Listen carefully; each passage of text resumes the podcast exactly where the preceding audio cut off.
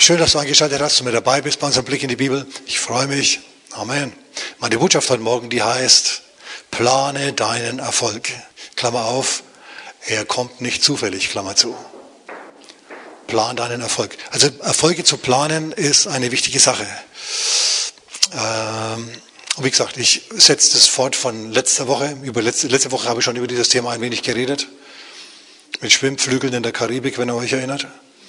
Wenn du dich nicht kümmerst und keinen Plan hast und kein Ziel hast und einfach so im Leben hängst, mit Schwimmflügeln angetan, dann geht's dir so wie meinem Sohn vor vielen Jahren. Du denkst da nichts Schlechtes, aber die Strömung, in dem Fall der Karibik, bei uns die Strömung des Zeitgeistes, die ergreift dich und dann treibst du einfach ab und zum Schluss landest du irgendwo, wo du gar nicht hin willst. Also plan deinen Erfolg, denn er ist nicht zufällig. Es begab sich einmal, ich fange mal so an heute, vor vielen Jahren, dass eine holde Maid im lockigen Haar namens Wendy, als, ist der Name meiner Frau zufällig, in, als, als Rezeptionistin und Telefonistin in einer großen Gemeinde von ungefähr 3000 Mitgliedern in der schönen Stadt Tulsa in Oklahoma gearbeitet hat. Und da hat sie die Telefonanrufe angenommen und hat sie freundlich weitervermittelt. Aber sie hat sich so im Herzen gedacht, da geht noch was. Und sie hat sich gedacht, es wäre doch nicht schlecht, wenn ich Sekretärin wäre. Ich wäre gern Sekretärin. Wie gesagt, in Amerika ist das kein Ausbildungsberuf, sondern da musst du selber schauen, wo du bleibst. Da musst du dir diese Dinge selber aneignen.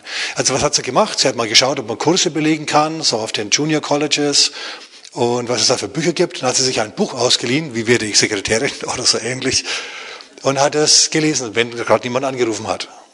Wie gesagt, das ist eine Gemeinde mit 3000 Leuten gewesen. Da rufen noch mehr Leute an als bei uns. Ne? So, da war richtig was los. Da brauchst du dann solche Leute. Und sie saß da und hat, während jemand angerufen hat, dieses Buch gelesen. Wie werde ich Sekretärin? Eben weil sie gern Sekretärin werden wollte. Und nicht Telefonistin bleiben. Und dann kam eine Sekretärin, die Sekretärin vom Pastor. Die kam vorbei auf dem Weg nach draußen oder nach, nach drinnen, keine Ahnung. Auf jeden Fall saß er, dass die Wendy da was las. Ma, was liest du denn? Ein Buch, wie werde ich Sekretärin? Aha, hat die Chefsekretärin gemeint und ist weitergegangen. Und kurze Zeit darauf sind sie dann zu meiner Frau gekommen, also damals war sie noch nicht meine Frau, und haben gemeint, würdest du gern Sekretärin machen wollen? Und sie hat gesagt, ja. Und auf diese Art und Weise ist sie Missionssekretärin geworden und ist mir in die Fänge gelaufen. So ungefähr war das seinerzeit. Also ich habe sie schon, ich habe sie schon gekannt, als sie noch Telefonistin und Rezeptionistin war. Aber die Sache ist die, auf was will ich raus? Warum erzähle ich euch das? Sie hatte ein Ziel. Dann hatte sie einen Plan, wie sie dieses Ziel erreicht, nämlich durch Fortbildung und durch Lesen dieses, dieser Bücher. Und dann hat sie sich ans Werk gemacht. Sie hat dieses Buch sich nicht nur ausgeliehen, sondern sie hat es auch noch gelesen. Weil das beste Ziel taugt nichts, wenn du keinen Plan hast, wie du es erreichst. Und der beste Plan taucht nichts, wenn du ihn nicht in die Tat umsetzt. Stimmt oder stimmt's?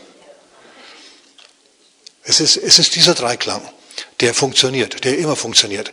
Ziel, Plan, Tun.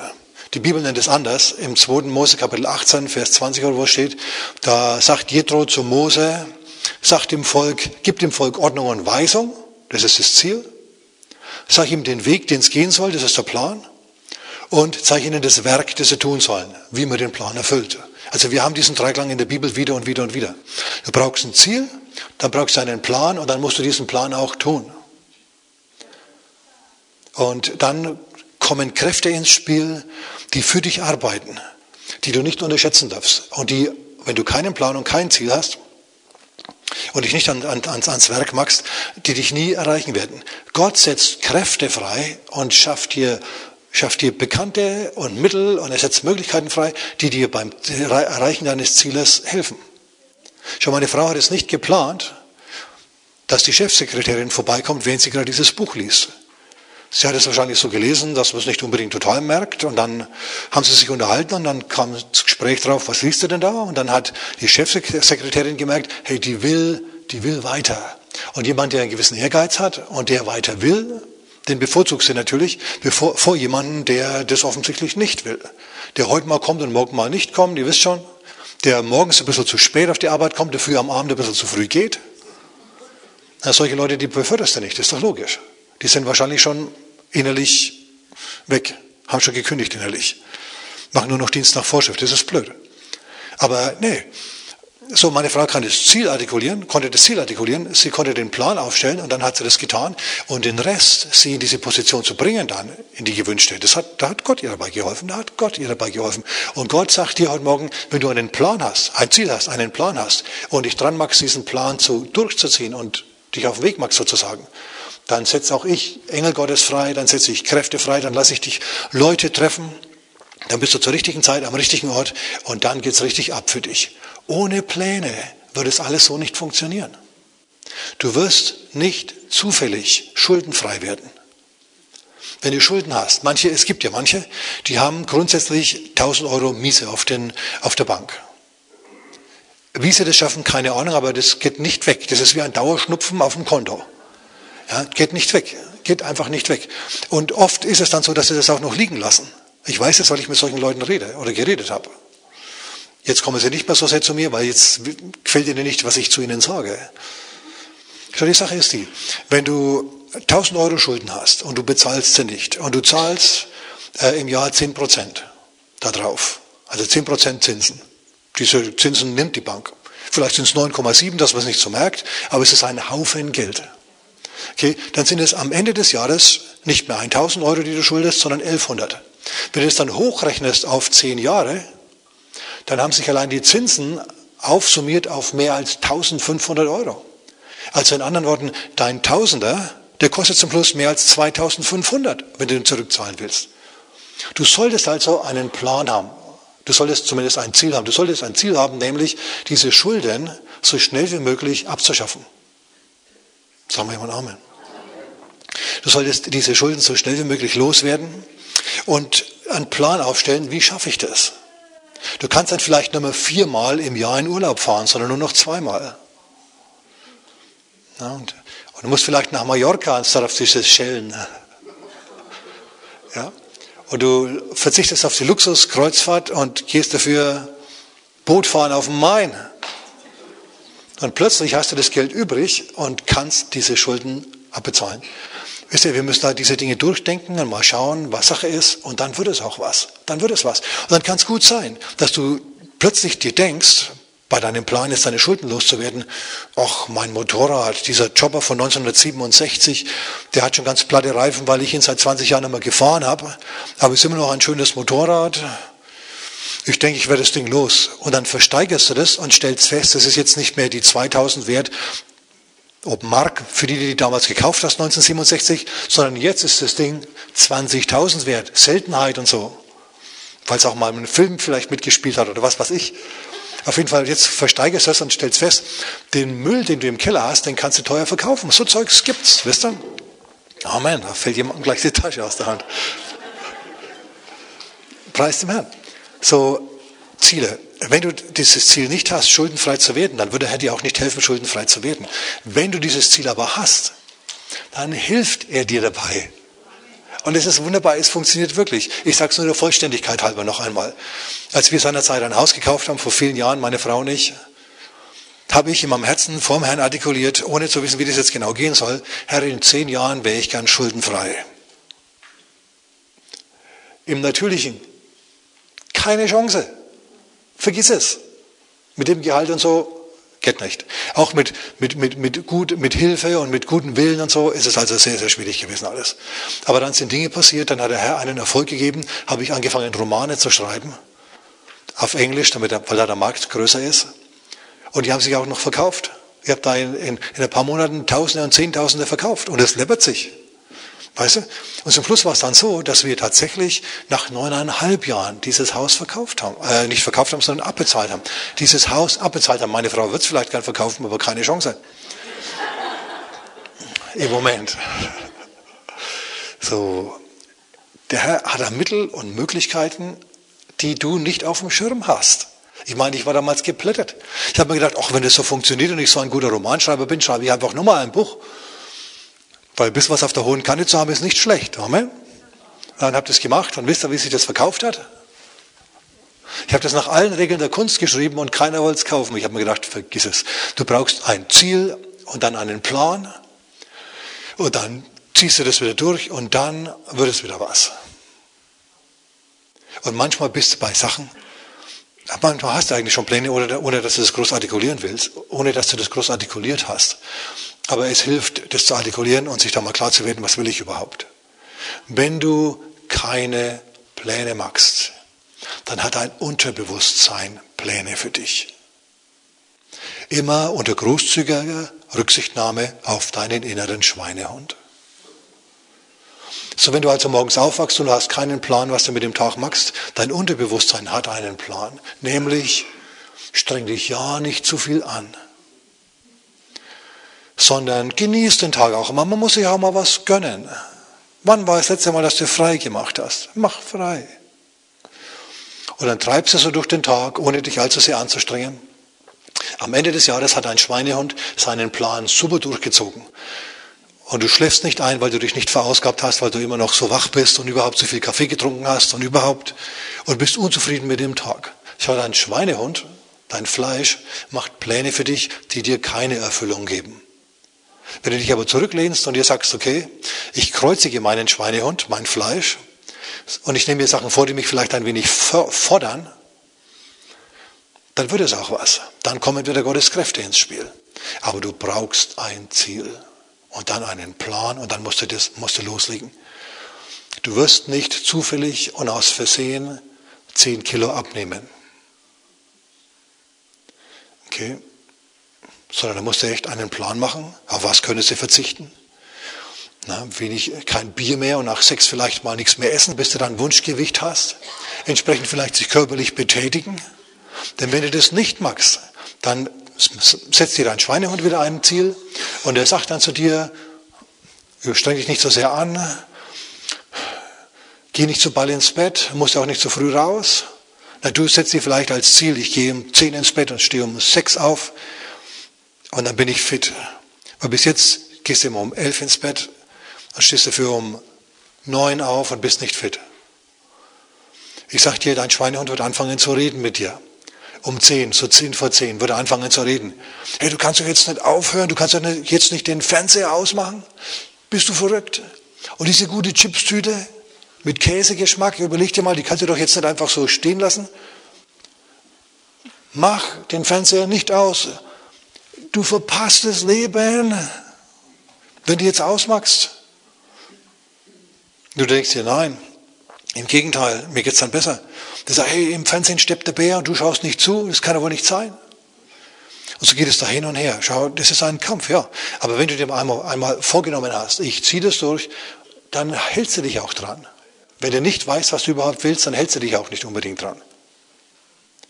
Wenn du empfindest, du bist zum Prediger berufen und jetzt wartest du darauf, dass jemand zu dir kommt und dich anstellt als Pastor, da kannst du lang warten, sag ich dir. Du brauchst dann erstmal eine Ausbildung und dann musst du schauen, wo tun sich überhaupt Türen auf. Aber ich komme vielleicht nachher noch auf solche Sachen, denn da kann man sich ganz schön verzetteln, sage ich euch. Da kann sich nichts tun, solange du nicht die entsprechenden Schritte unternimmst. Hm, hm ist eigentlich alles meine Einleitung nur gewesen. Ähm, also, was brauchst du? Weisung, Weg und Werk oder Plan, äh, Ziel, Plan und dann Tun dieses Ziels. Jesus hatte Pläne. Der Eifer um dein Haus verzehrt mich, heißt es in Johannes Kapitel 2, Vers 17. Warum hat er das gesagt? Oder wieso, wieso steht es über Jesus in der Bibel? Weil Jesus, als er mal in den Tempel hinaufgegangen ist, am Passafest, stocksauer war.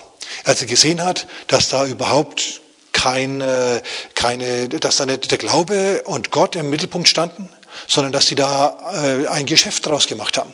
Da gab es Buden, wo du Sachen kaufen kann, konntest und Opfertiere kaufen konntest und alles mögliche andere und Geld wechseln konntest zu einem Wucherpreis. Und Jesus hat die, wenn ihr euch erinnert, ausgetrieben, die Händler, aus dem Tempel. Er hat gesagt, hey Freunde, ich bin Gott im Fleisch und ich habe mit diesem Haus einen anderen Plan als ihr. Dieses Haus ist ein Bethaus für alle Völker und kein Geschäftshaus. Es ist hier kein Einkaufszentrum. Also raus mit euch. Dann hat er sich einen Strick genommen, hat eine Peitsche draus geflochten und hat rumgeschnalzt und hat sie rausgeworfen, die Händler. Und die Jünger standen daneben und haben sich gedacht, uh, uh, Mann, was macht er denn da? Und hinterher kam ihnen, der Eifer um dein Haus verzehrt mich, steht über Jesus geschrieben, Psalm 69. Wofür brennst du? Jesus brannte für die Gemeinde, für Gemeindebau. Wofür brennst du? Was würdest du auch umsonst machen, ohne dass man dich dafür bezahlt? Was für ein Ziel geht dir nicht mehr aus dem Kopf? Was sind Sachen, mit denen du dich gern beschäftigst? Ja, und das sind Ziele, die du anvisieren kannst. Ich sage es nochmal, diese Sachen werden dir nicht einfach so zufällig zufallen.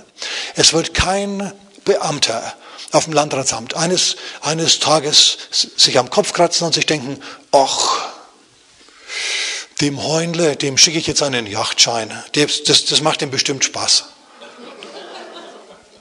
So läuft es nicht, meine Damen und Herren. Okay?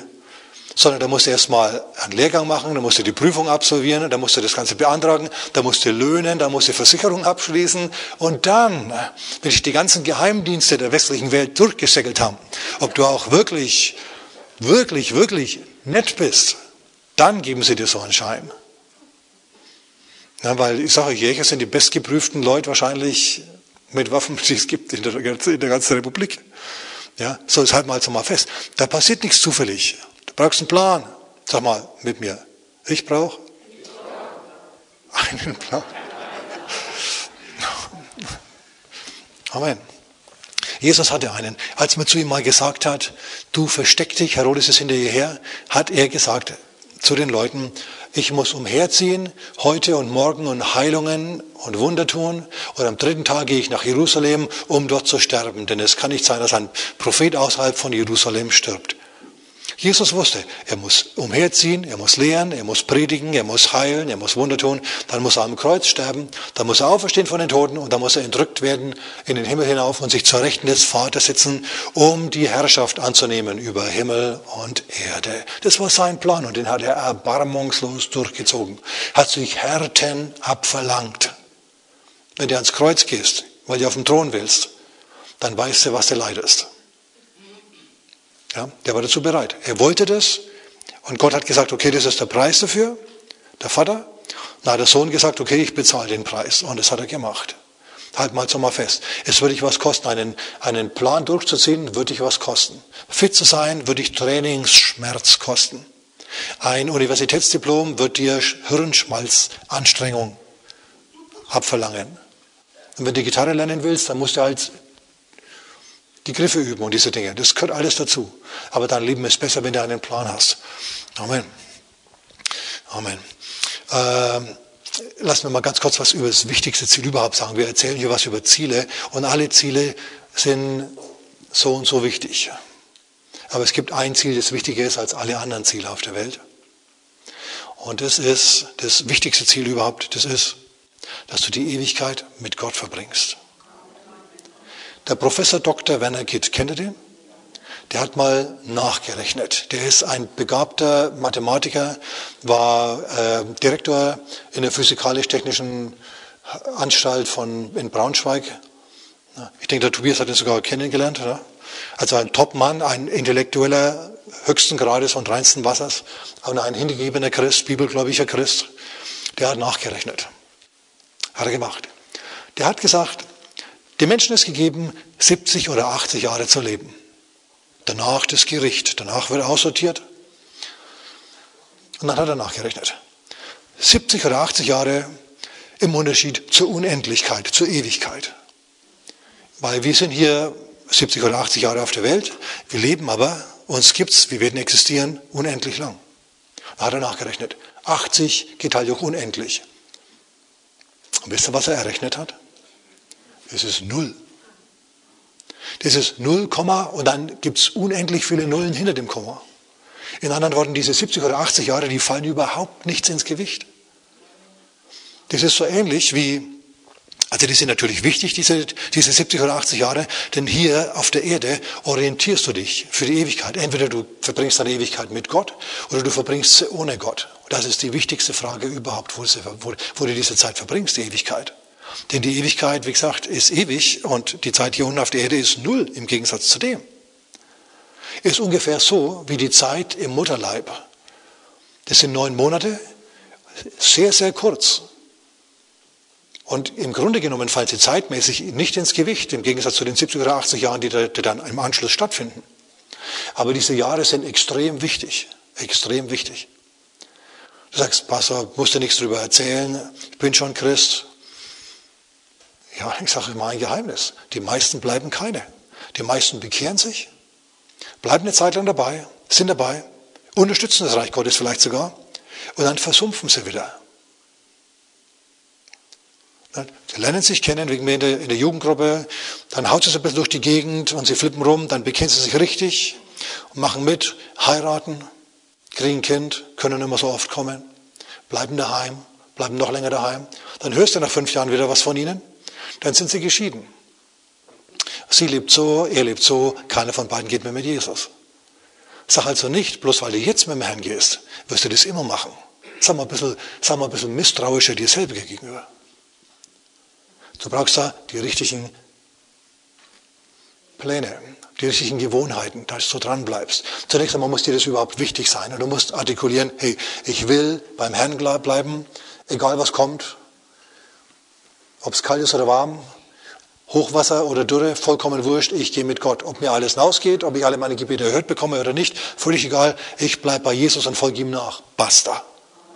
Ich habe das vor vielen, vielen Jahren und Jahrzehnten in meinem Herzen gesagt und bin seitdem dabei geblieben. Aber ich wusste auch, dass es nicht von selber geht. So, ich habe dann also das zur Disziplin gemacht. Jeden Tag meine Nase in die Bibel zu stecken, jeden Tag mit Gott zu reden und zu beten und mich einer Gemeinde anzuschließen, verbindlich anzuschließen, damit ich auch mit anderen Christen zusammen bin. Denn wir schärfen einander. Wir sind füreinander da, als Korrektiv und als Ermutigung. Amen. Gott hat sich das so gedacht. Er hat nicht gesagt, na, ähm, er hat gesagt, Jesus hat gesagt, ich werde meine Gemeinde bauen und, auf, ähm, und die Pforten der Hölle werden sie nicht überwältigen. Er hat nicht gesagt, ich werde meinen Christen bauen und die Pforten, Pforten der Hölle werden ihn nicht überwältigen, sondern nee, er hat über das Kollektiv gesprochen. Wir müssen da zusammenhalten. Wir müssen uns da einbringen lassen und einbauen lassen als Steine in seinem Tempel. Amen. Nur wenn du das magst, wenn du da dran bleibst, wirst du dieses Ziel erreichen, in Ewigkeit mit Gott zu gehen. Ansonsten kann es dir passieren, dass du, dass du abdriftest, auf der Endspur, so quasi auf der Endgeraden, nur mal ins Trudeln kommst und dann davon stolperst, die Bahn verlässt und irgendwo im Gebüsch dann landest. Und das ist definitiv nicht Gottes Plan für dich. Also sei ruhig ein wenig streng mit dir selber und denk dran. Brauchst du ein Ziel und dann brauchst du einen Plan, damit du dieses Ziel erreichst. Amen, ganz, ganz wichtig. Mose zum Beispiel, schau, Mose hat hat sich entschieden seinerzeit. Irgendwann hat er ein Erlebnis mit Gott gehabt und hat beschlossen, ich gehe mit dem Volk Gottes, mit dem Sklavenvolk. Obwohl er eigentlich als Sohn der Tochter des Pharao, Adoptivsohn der Tochter des Pharao, ausgebildet war für eine Position am Hof. Er hat sich aber gedacht, hey, nee, ich mache jetzt keine Karriere, ich schließe mich dem Volk Gottes an und mache Pastor. Mose hätte das anders machen können. Mose hätte sich sagen können, ach, pfeif auf Israel und den Gott Israels, ich bleibe jetzt einfach damit dabei. Ich opfere einfach dem Ra und dem Osiris und diesen ganzen anderen Göttern.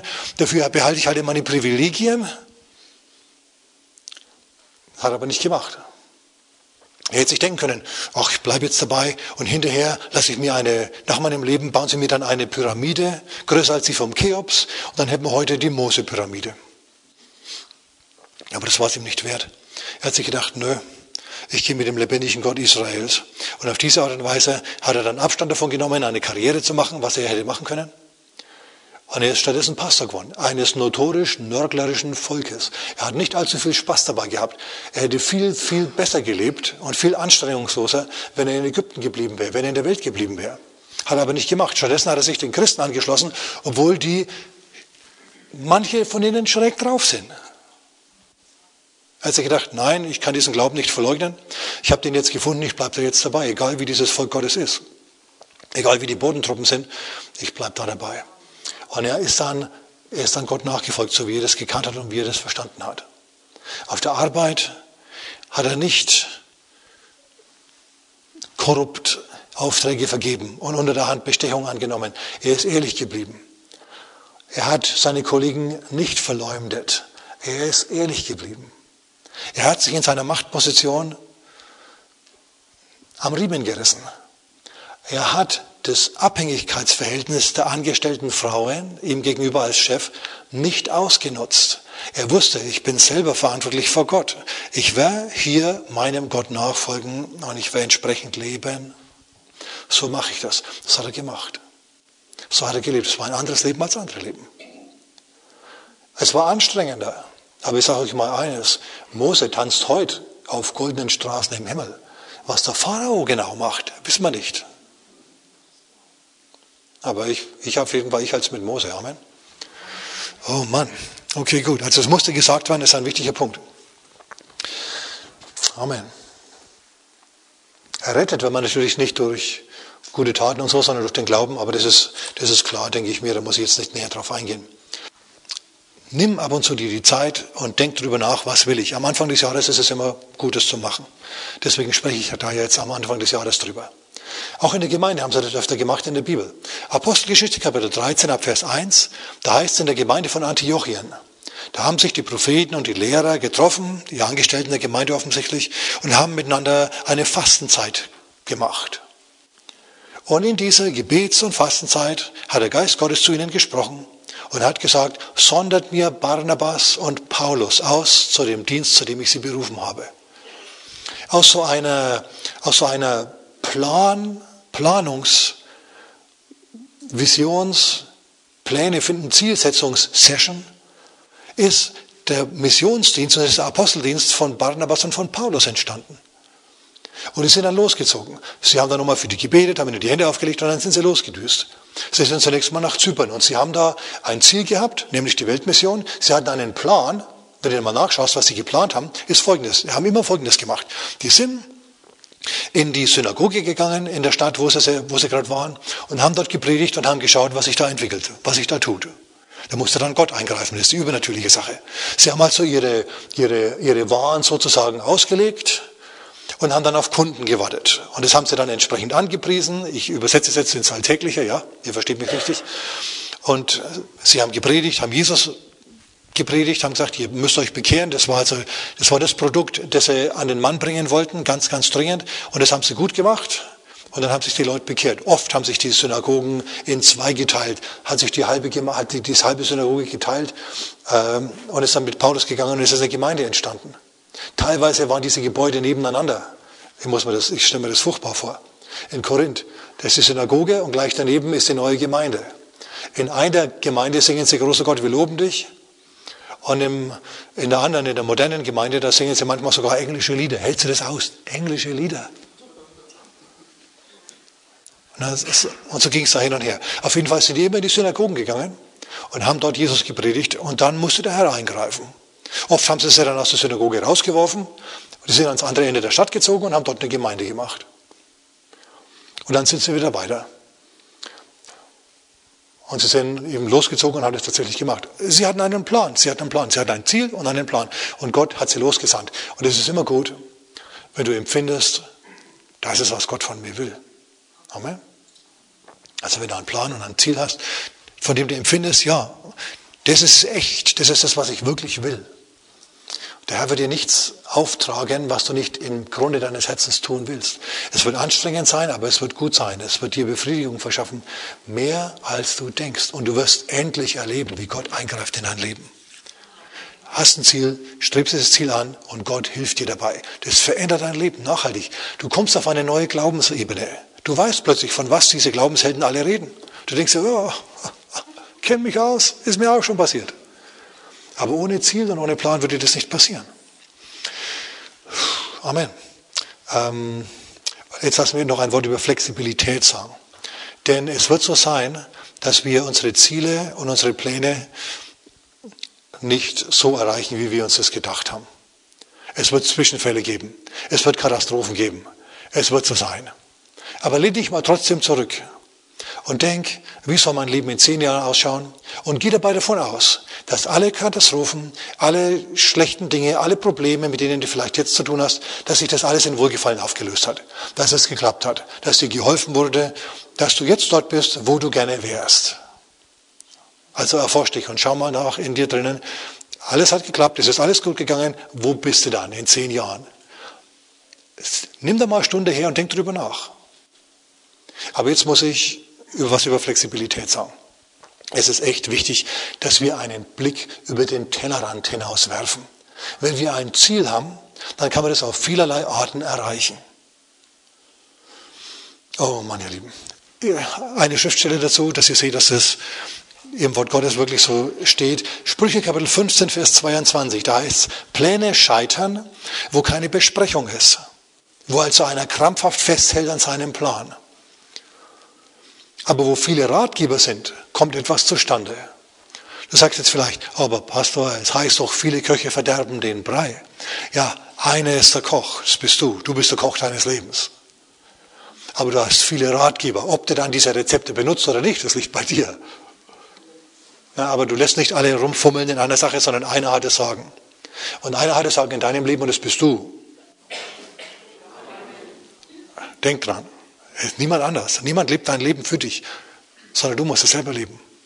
Aber jetzt kommt Flexibilität ins Spiel. Jetzt kommt Lernbereitschaft ins Spiel. Jetzt kommt die Willigkeit ins Spiel, sich weiterzuentwickeln beim Erreichen dieses Ziels. Jesus zum Beispiel hatte das eigentlich nicht nötig, aber er hat uns da ein Beispiel gegeben.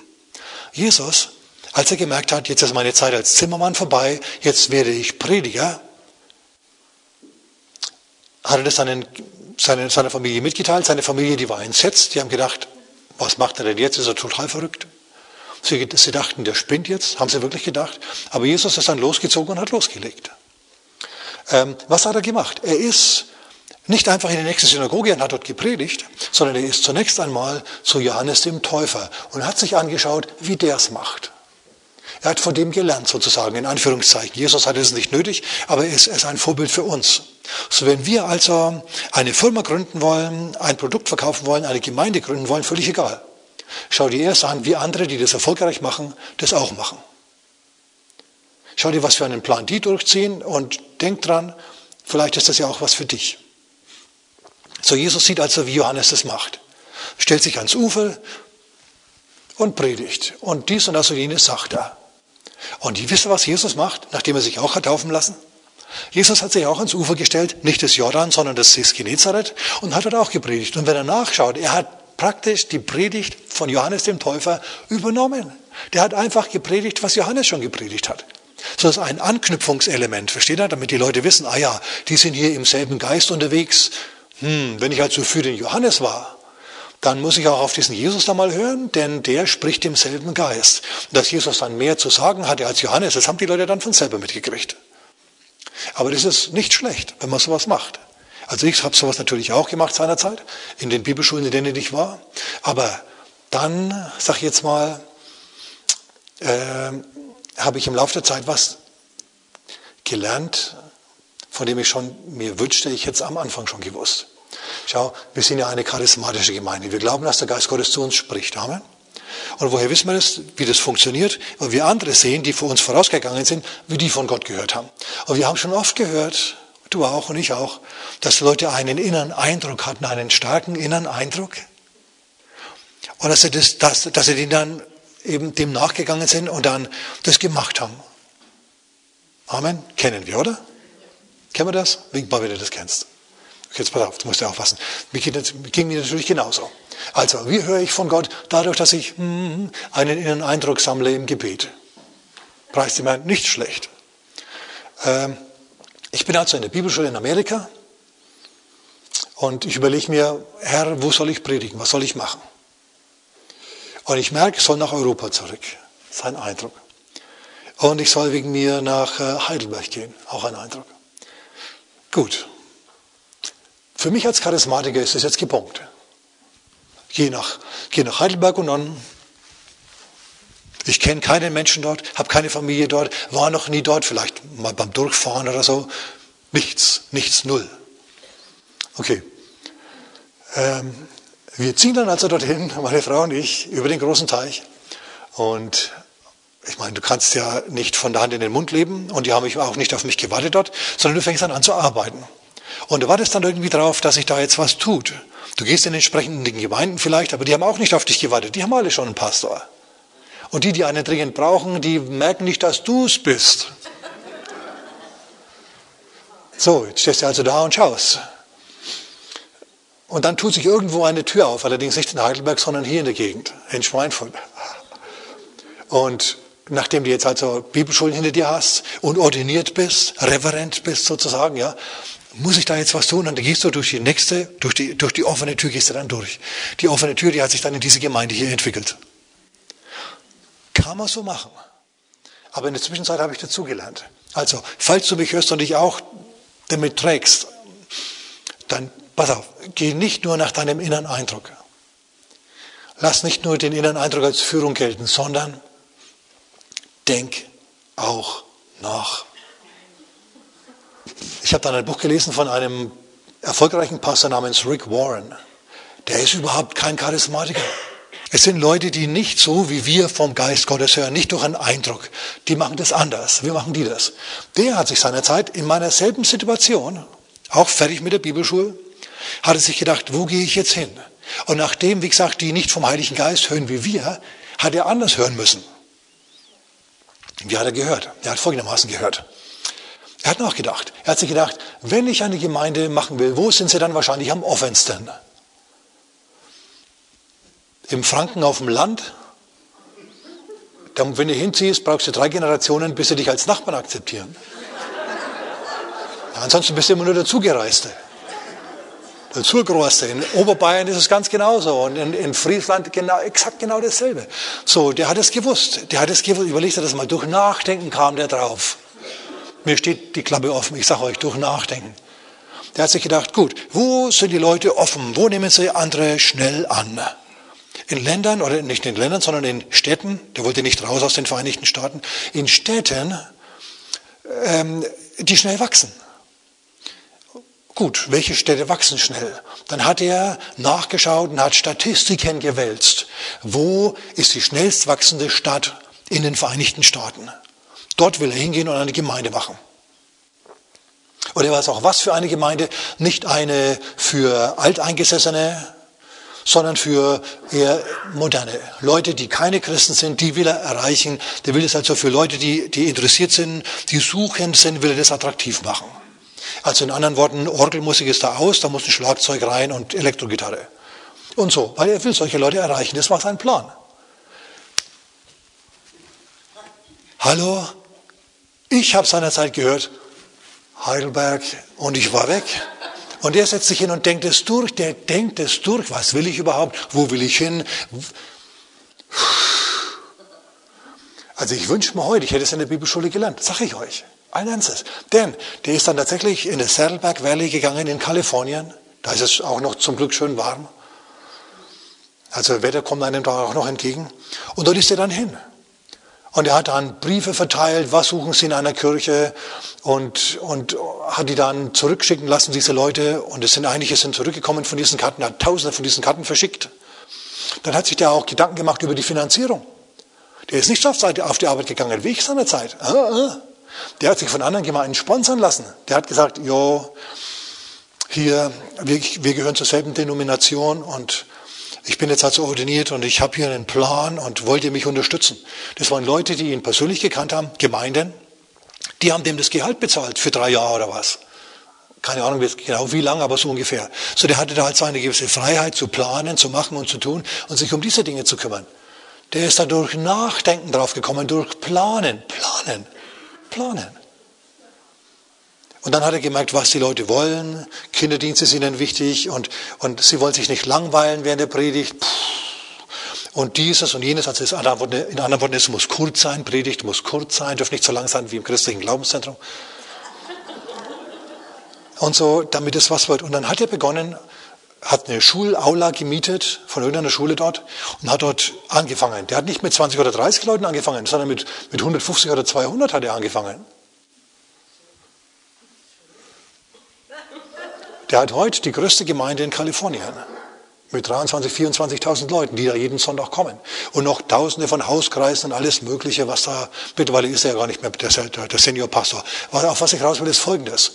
Ziel, planen und plötzlich passiert's. Gott hilft dir dann dabei. Also, nicht nur vom Geist Gottes hören. Wenn du ein so ein Charismatiker bist, der immer vom Herrn hört, lass dich mal drauf ein. Lass dir vom Herrn ein Ziel schenken und dann plan ruhig und zieh das dann durch.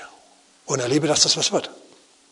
Schaut, ich bin seinerzeit nicht in diesen baptistischen Kreisen verkehrt, weil ich mir gedacht habe, wozu? Bin geisterfüllte Christ und spreche in Sprachen? Brauche ich nicht. Jetzt stelle ich fest, natürlich brauche ich das. Wir brauchen alle einander. Wir haben uns was zu sagen. Amen. Und manche brauchen von uns Hilfe und manchmal brauchen wir Hilfe von denen. Wir müssen demütig genug sein, uns nicht in Pharisäer zu verwandeln, sondern zu sagen, okay, gut, vielleicht hast du mir was zu sagen. Das merkt man dann schon, ob der was zu sagen hat oder er nichts zu sagen hat. Merkt man dann schon, merkt man dann schon.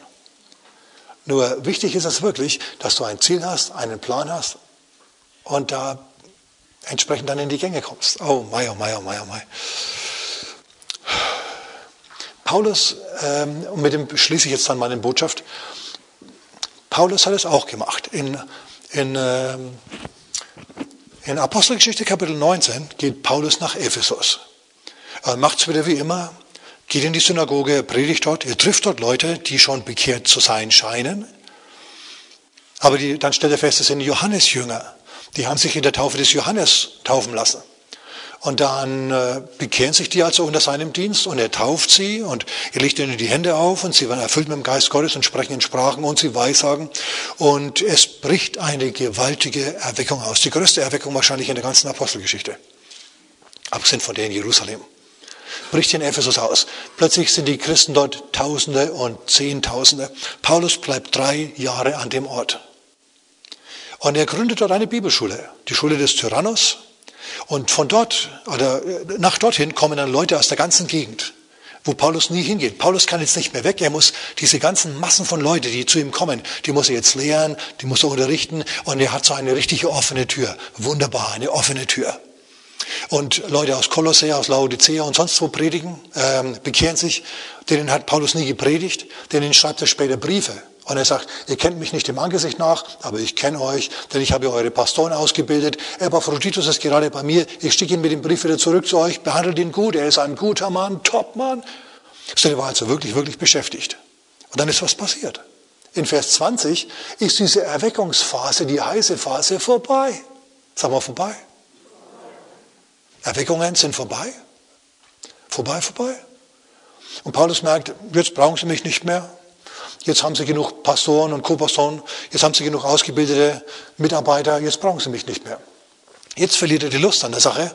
Jetzt denkt er sich, pff, vielleicht macht er sogar die Schule des Tyrannus zu. Überlegt doch mal, der macht die Bibelschule zu. Normalerweise müsste man durch die immer wachsen sehen. Nur dann ist er erfolgreich, wenn sie größer und größer und größer und größer wird. Paulus sagt sich, nö, nichts ist für immer. Sagt das mal mit mir, das ist ein wichtiger Satz. Nichts ist für immer. Schau, Gott bringt bestimmte Leute zu bestimmten Zeiten in dein Leben und dann kann es sein, dass er dich oder die wieder aus deinem Leben entfernt. Nicht im Schlechten, sondern im Guten. Schau, deine Lehrer aus der Grundschule sind heute nicht mehr bei dir. Warum? Du brauchst sie nicht mehr. Dein Meister, wo du Lehre gemacht hast, auch nicht mehr. Wozu brauchst du nicht mehr? So manchmal kommen Leute, bringen was und dann gehen sie wieder. Und Paulus, der war da, hat jetzt diese Firma gegründet, jetzt läuft sie, jetzt kann er weiterziehen. Der juckt ihn schon wieder. Und dann lehnt er sich zurück und macht einen Plan. Und dann nimmt er sich im Geist vor, heißt es da. Das ist nichts anderes als das, von dem, was ich hier rede. Pläne machen mit dem Geist Gottes. Im Gebet. Wo will ich sein? Was will ich machen? Und er lehnt sich zurück und sagt, ach, ich ziehe jetzt durch Mazedonien und dann gehe ich nach Griechenland, nach Achaia. Und von dort aus gehe ich dann nach, Jerusalem. Und wenn ich dort war, dann muss ich auch Rom sehen. Jetzt hat er einen Plan. Und was macht er? Ne, er, er lehrt und predigt da unterwegs immer. Und er legt jetzt los. Er durchzieht Mazedonien und dann geht er runter nach Griechenland, nach, nach Achaia und predigt dort. Er zieht seinen Plan durch. Schön gemächlich, und dann kommt er an die Küste, will ein Boot besteigen, das ihn nach Jerusalem bringt. Da wird ein Mordanschlag auf ihn verübt. Das heißt, er wird ihm bekannt. Der kann noch nicht verübt werden, weil, weil so weit sind wir noch nicht. Auf jeden Fall ist eine Mordbande auf dem Schiff. Was macht Paulus? Er denkt sich, ach, fahrt ohne mich. Er dreht sich auf der Hacke um 180 Grad um und er geht wieder zurück nach Griechenland, zieht wieder auf nach Mazedonien. Er ist flexibel. Er stellt fest, hier renne ich in eine Wand, eine mörderische Wand. Leute wollen mich töten. mache ich nicht mit. So ist er flexibel und geht wieder einen anderen Weg. Wenn man dich an einem bestimmten Ort nicht haben will, dann geh in Gottes Namen woanders hin, wo man dich haben will. Die Leute in Griechenland und die Leute in Mazedonien, die waren total begeistert. Paulus ist wieder da. Der war doch erst vor 14 Tagen da. Jetzt ist er wieder da. Umso besser. Die haben sich gefreut. Die wollten ihn nicht killen, die wollten ihn hören. Da ist ein Unterschied. Und dann ist er irgendwann runtergekommen und er konnte diesmal übersetzen auf die äh, israelische Seite des Mittelmeers. Und da spricht der Geist Gottes an allen Orten zu ihm, geh nicht hinauf nach Jerusalem. Geh nicht hinauf. Und Paulus denkt sich, aber ich habe doch meinen Plan, ich habe doch mein Ziel, Jerusalem und dann Rom. Warum er da jetzt nicht flexibel ist und sagt, okay, dann gehe ich halt jetzt nicht nach Jerusalem. Wenn der Geist Gottes mir überall sagt, oder Christen halt durch den Geist mir überall sagen, ich soll da nicht hin, dann gehe ich halt nicht hin. Das macht er diesmal nicht. Diesmal ist er unflexibel. Müssen wir uns merken. Denn jetzt passiert was, was nicht so gut ist. Er ist unflexibel. Soll dir nicht passieren. Anstatt zu sagen, okay, gut, da habe ich jetzt keinen echten Frieden drüber und alle warnen mich davor, nach Jerusalem zu gehen, gehe ich halt nicht, gehe ich nächstes Jahr. Sagt er, nein, mir alles egal, ich gehe trotzdem hin, ich bin bereit, nicht nur in Jerusalem für Jesus zu leiden, sondern auch für ihn zu sterben, macht mir gar nichts. Und so passiert es dann auch fast. Kaum kommt er an, stellt er fest, in der Gemeinde wollen sie ihn gar nicht haben. Oh, Paulus ist hier. Hm. Der predigt doch immer so diese Gnade und nicht mehr das Gesetz. Wollen wir nicht haben. Seine Botschaft kam nicht an. Und das nächste ist, als man ihn dann gesehen hat im Tempel, hat man beinahe versucht, ihn zu erschlagen. Da haben sie dann gemerkt, gemeint, das ist doch der, der diesen Jesus predigt. Und dann haben sie einen Aufstand angezettelt im Tempel von Jerusalem. Sie haben den Paulus bald tot geprügelt. Die Römer mussten ihn nehmen und haben ihn dann gefangen gesetzt, haben ihn jahrelang ins Gefängnis gesteckt. Allerdings, nach zweieinhalb Jahren ungefähr, kam er dann tatsächlich nach Rom. Er musste durchs Mittelmeer, ist dort untergegangen, ist dann auf Malta gelandet, hat dann Malta bekehrt und dann ist er weitergezogen nach Rom. So, auf was will ich raus? Warum sage ich das? Paulus hat sich von Gott einen Plan zeigen lassen, aber er war dann einmal flexibel, was gut war, und dann war er unflexibel, was schlecht war. Aber seinen Plan, hat er, sein, sein Ziel hat er erreicht. Er ist tatsächlich zum Schluss in Rom angekommen. Zwar in Ketten, bei jedem Schritt hat er gerasselt, aber er kam an. Es hat sich erfüllt. Gott hat ihm geholfen, nach Rom zu kommen. Okay, was will ich sagen? Hab dein Ziel von Gott, hab einen Plan, denk dabei ruhig nach, wie du dieses Ziel am besten erreichst und dann sei flexibel, sei belehrbar. Auch wenn Leute zu dir sprechen, die keine Apostel sind. Ja, wenn ein Techniker zu dir spricht und kein Ingenieur, lass dir von Leuten was sagen. Dann bedenkt es und dann triffst du natürlich die Entscheidung. Aber wenn du ein Ziel hast, dann bist du schon zur Hälfte dort. Wenn du kein Ziel hast, wirst du es immer erreichen. Ja? Oder nie, je nachdem, wie du das siehst. Wichtige Sache. Und die Kräfte Gottes, sie werden frei, wenn du ein Ziel hast, einen Plan und diesen Plan dann durchziehst. Es wird was werden. Es wird vielleicht schwieriger werden, wenn du unflexibel bist, aber du wirst dein Ziel erreichen. Also lass dir vom Herrn deine Klarheit schenken über deine Ziele. Amen. Okay, genug gesagt. Lass uns beten miteinander. Herr, oder vielleicht machen wir es anders. Ähm, wenn du Jesus noch nie in dein Leben eingeladen hast, aber du möchtest die Ewigkeit mit ihm verbringen, dann ermutige ich dich jetzt, einfach mitzubeten. Ich bete einfach laut und ihr betet mit mir. Amen. Wir laden Jesus in unser Leben ein. Das ist alles. Dann bist du zumindest schon mal auf dem richtigen Weg unterwegs. Amen. Okay, lass uns miteinander beten. Sag mit mir, Herr Jesus, vergib mir meine Sünden. Komm in mein Leben, in mein Leben und mach mich neu. Amen. Schau, wenn du dieses Gebet gebetet hast, bist du jetzt ein Kind Gottes. Aber lass uns jetzt noch für Ziele beten. Halleluja. Vater, wir bitten dich, dass du uns Weisheit gibst und geöffnete Augen, was du für uns für Ziele hast, für dieses Jahr, für die nächsten fünf oder zehn Jahre, Herr. Vater, gib uns die Disziplin, uns hinzusetzen und das herauszufinden. Gib uns einen Plan dazu und dann gib uns die Kraft, diesen Plan durchzuziehen, Herr. Lass uns die richtigen, logischen Schritte tun. In Jesu Namen. Amen.